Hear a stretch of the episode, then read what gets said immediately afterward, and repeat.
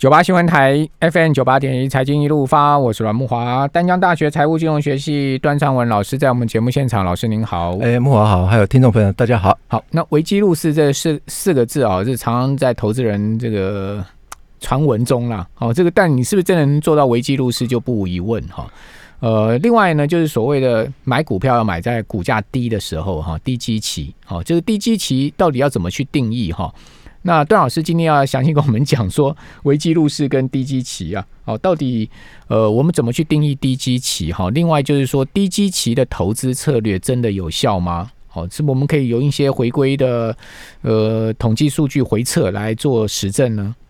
对，就是呃，我统计从六月份开始，因为台股是跌到三月十九号嘛，那大概回来回档之后，到六月份应该也。到一个阶段了哈，也涨不动了，所以当时啊，就有很多的这个专家都出来跑跑出来说，哎，我们现在可以哦啊，采取低基期的一个投资策略了哈，也就是选那个比较低啊低股价的，或者是说呃它的价格还是还没有涨回来的哈，这些股这些股票哈，那我回测一下，有四个哈，也从我从那个新闻搜索那里面哈，从六月一号。搜到七月三十一号哈，大致上它有抛出来的啊股票哦，也就是有四折哦，四折新闻，六月份两折，七月份两折哈。从媒体上面对对对报纸上面看到啊，有三折的话是经济日报，那有一折的话是工商时报。就是说，你照这些股票去买，到底有没有 对对对对对对。所以第一则的话是六月十二号开始哈，他抛了哈，大概是低基期的中小电子股待建哦，待进哦。那总共有十二档。那这十二档的话哈，它筛选的原则的话哈，呃，原则上它只告诉你说是低 PV ratio，嗯，也就是低啊这个啊这个呃股价跟净值比。比较低的，但是是不是筛选最后面的哈，他也没有说的非常清楚了哈。如果有兴趣的听众朋友，你可以上网络 Google 一下哈。呃，也就是今年六月十二号有一则，那它的筛选原则是十块钱到五十块钱，嗯，哦，这个叫做低基期哈。那另外一个就是十二天它的报酬率要超涨超过九 percent，哦，那第三个是成交量要有一千张以上，哦，这个它定义为低基期。就是成交量一千张，它是看流动性啊。对对，这个倒也跟机器没有关系。对啊，那您刚刚说呃，另外就是要涨九趴是涨九趴，十二天啊，报酬率要涨要超涨九趴以上。哎，奇怪，这个跟低基器好像似乎也没有什么关系。过去十二个交易日有涨九，对对对对，然后。呃，成交的张数张数要就能在一千一千张以上，而且它的股价是介于十啊十块钱到五十块之间啊。然后那 PB 值比较 PB 值比较低的，那它在用这个方式去做筛选。对对对，那总共筛选出来的结果了哈。呃，我看有一些人他去筛选类似低基期的三个指标的话，哈，当然我们等等一下再来讨论说低基期到底有哪一些的指标可以来观察哈。那通常是从台股里面去这样筛筛选出来，结果起码都有一百档以上啊。我不晓得说为什么他可以筛选出来十二档啊，是不是有有某方面的一个就是标标准啊？就是说他认为说这档股票是可以，他就筛筛选进来哈。那第二者的话是六月十六号哈。六月十六号，它低基期是上涨三趴，一天就六月十六号有上涨三趴了，三趴的哈。这个跟这同样是经济日报哎，哦，所以呃，它也是成交量要大于一呃一千张以上的哦。那再来是低 PB ratio 哈，那再来是七月二十六号低基期的族群哈，那它也是一样，就是说用低 PB 那。这这一回他就没有用所谓的啊成交张数的一千张以上啊，反而是他是用的是二十日法人回回补的，嗯，哦，再来最最后一天是七月三十一号，七月三十一号的话哈，大家如果可以在网络上去找一个啊这个达人谈投资里面，他筛选了三十七档啊这个低基期的股票哈，那大家可以看到他筛筛选的原则，呃，原则上他啊低基期它的定义是低本一比嘞，嗯。这个，所以低基期的话，我觉得是很多的低基期的这个这个意义的话是模糊不清啊。低本一比也未必低基期啊。对啊，而且它还是用高值利率，高值利率叫做低 低基期嘛。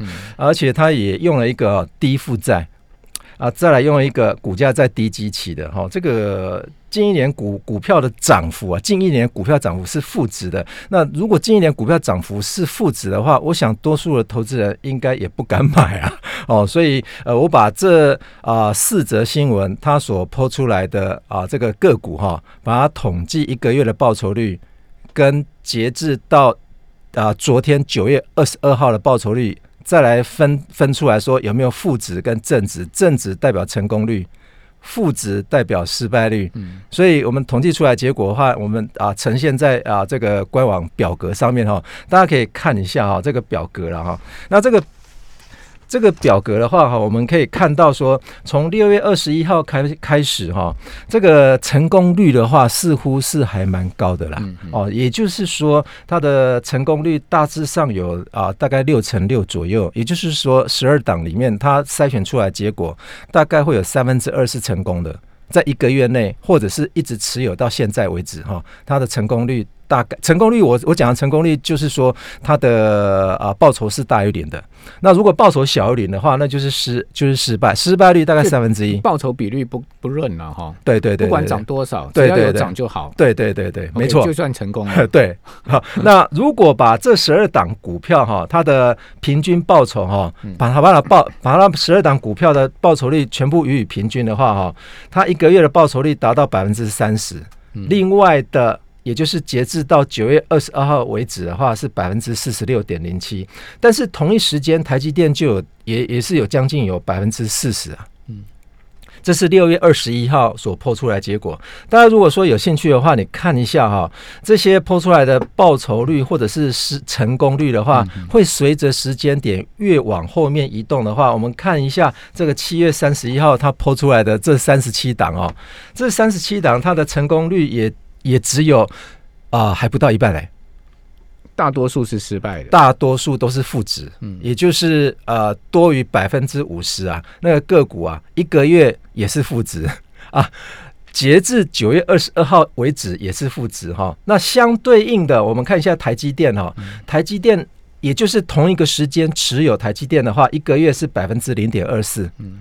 那么，如果持有到九月二十二号，台积电是百分之二点七，所以这形同说，我们呃，我们之前有提到过，也就是台积电需要去选股吗？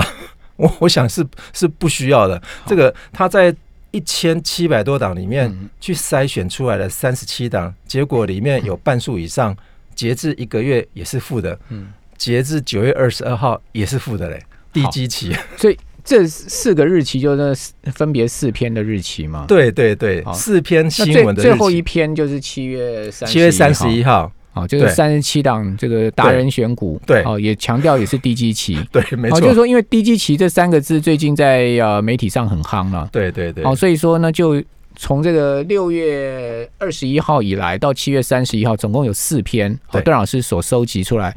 那当然，每一篇里面的股票支数都不一样，是好，那股票也不一定是相同的。对，我们从第一则是十二十二档，第二则是十档，第三则是十三档，那第四则是三十七档。好，其实。在今天早上又有人抛第第几期了，大家可以去揣揣看。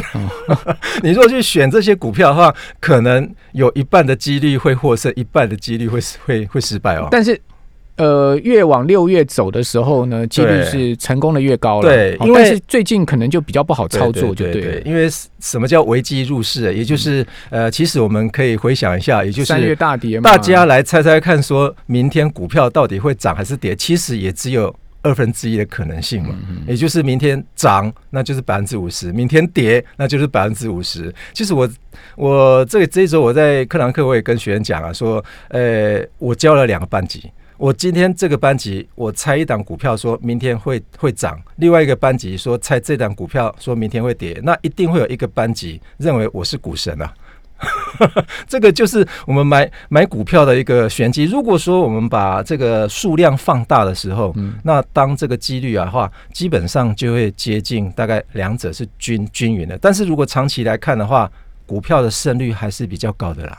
哦，之前我们也有提到过说，呃，把股票每一年的报酬率，如果说予以统计的话，你持有越长期的话，那个胜率啊，绝对超过百分之六十的。嗯，哦，所以呃，当然低基长期持有才有它一定的价值。对对对，没错。当然你要选股的，要选到好股票，而不是选到说啊说那个呃低基企。有有人讲是说低基企会不会是低价值啊？哦，这个很有可能你会。选到一个低价值的股票哦，所以我们在新闻上面或者是在网络上面哈，时常啊看到这种低基期啊冲刺的所有的版面啊。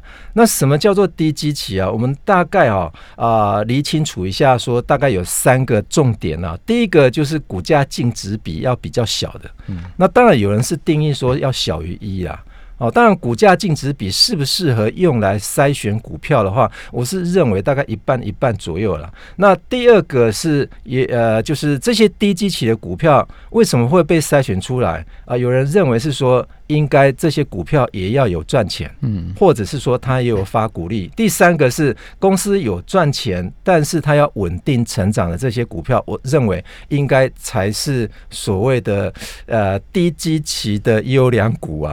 否则的话，你选到的股票可能都是低价值的哦。嗯哦，所以呃不要被这一些耸动的一些低基期的股票的话，而看到股票就马上进场了。好，那到底我们看媒体啊？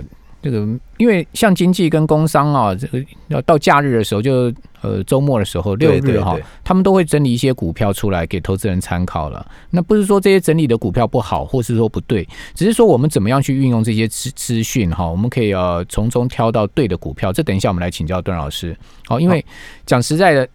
他们礼拜六、礼拜天，你报纸一摊开，有这么多股票，对，哦，那到底我们该选什么样的股票？好，那些这些媒体的消息，呃，是不是可以把它当真呢？我们这边先休息一下，等下回到节目现场。九八新闻台 FM 九八点一，财经一路发，我是阮木华。哦，一个大新闻哦，就是说这个兆丰金的子行啊，兆子公司就兆丰银啊，哦，就传出来说借了这个五千万美金啊，就十四点五亿。的新台币给川普的女婿库许纳，哇，这个新闻很大哎，哦，这个应该会引起一些后续的效应哈。这个还是由中央社所刊登出来，我现在看到是联合报转载中央社的新闻哈。那这个是美国杂志富比士啊，资深编辑亚历山大他出了一本新书所揭露哈。他这本新书叫做《白宫公司》，好，这个蛮讽刺的一个新书书名哦。那他说呢？呃，美国总统川普女婿库许纳在任职白宫期间呢，向台湾泛公股银行兆丰银行借了这个五千万美金。段老师，兆丰银行其实就是兆丰金的这个子公司嘛？是啊，是啊。那他以前就是呃，就是呃准呃准公银行库啊。对啊。哦，嗯，好，那我我我我把这个新闻讲完哈。诶，这个新闻怎么一下就好？我把它点出来再讲，把它讲完哈。好，那等一下我们再请段老师来。这个评论一下哈，那他说呢，这个新书上是说了，哈，这个库许纳跟他的合作伙伴哈，二零一五年以二点七五亿美金，好，大概是八十亿台币哈，买下纽约布鲁克林区威廉斯堡的一间旧仓库，好，把它改建为各户有独立产权的豪宅，好，这个库许纳很厉害啊，库许纳是犹太人嘛，对，好，这个很厉害，就是那个川普那女儿的。叫什么？川普那女儿很漂亮，那个他的 他的老公名字，我什么一下想不起来？他那个女儿也很难能言善道。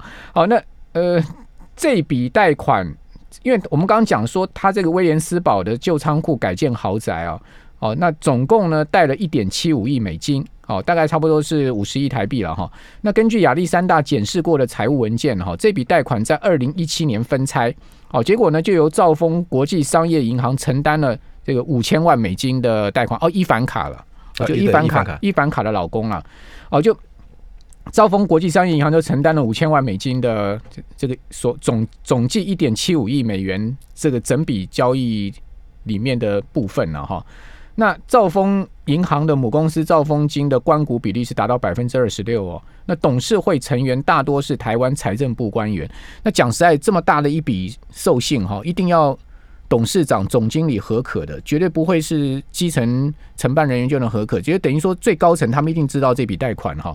那同时，他讲这个重点在哪里哈？他说呢，呃，这笔贷款哈，他其实没有揭露哈，所以可能有违法的问题。好，因为在这本书里面，库许纳跟兆丰银行之间的借贷关系没有曝光哦，好，可能违反了美国所谓的资讯资讯揭露法，好，这个 disclosure law 相关的规定。哦，这个事情还蛮大的。对，我觉得这个赵凤金之前在美国已经有一些啊这个借贷的问题了哈。那怪不得兆丰金最近股价一直跌啊，是不是跟这个消息有关？你看今天兆丰金跌得很凶哦，兆丰今天跌了零点三五元啊，你看零点三五元不多嘛？对不起，那是一趴多 哎，跌了百分之一点二六哈，它股价收二十七块半啊，为什么这么弱？好，它除其当时呃除夕前的股价在三十三块附近，从三十三块除完息之后一路贴贴到今天二十七块半，它今年最低点的时候是三月。三月那时候股灾时候，它是二十六块两毛，所以等于说现在股价已经贴近这个三月当时的低。当然，因为中间还除了一块多的息了，不能完全这样算了。但是讲实在的，除完息之后的这个跌幅也相当大嘞。是啊，他如果说新闻再继续报的话，我我看他的股价可能还会再往三月十九号那个位阶再往下往下探底哦。那段老师，那兆丰金算不算低基期的股票？呃，我觉得兆丰金的话，他如果那个五十亿还可以拿回来的话，我觉得他算起来是一个呃优良股票。他倒没有说这个五十亿贷款有什么违约的问题了，他不是说这个五十亿贷款有什么违约哈，因为他在白宫公司这本书里面，他最主要讲的是这笔贷款他没有揭露，可能违反了相关的美国法律。好，另外呢，他也影射说，为什么台湾的这个你看。等于说是董事成员都是财政部官员的这家银行呢，可以去借给这个这么敏感的一个关系人。对啊，对不对？他在影射这个 这笔贷款是不是有台湾跟美国之间的一些一些什么？其实兆丰银行的话，可以视为是一种关谷银行啊。其实兆丰银行，大家如果说有印象的话，在二次金改的时候，它是由中国。啊，这个中国呃，这个 ICBC 哈，也就是台湾的中国的啊国际商业银行跟交通银行合并交银啊，合并起来结果。大家如果说再有印象的话，中国的国际商业银行是以前我们在中国大陆的中国银行分出来的一间公一间银行哦，因为为了避免在海外的资产啊被啊这个中国大陆接收啊，所以啊。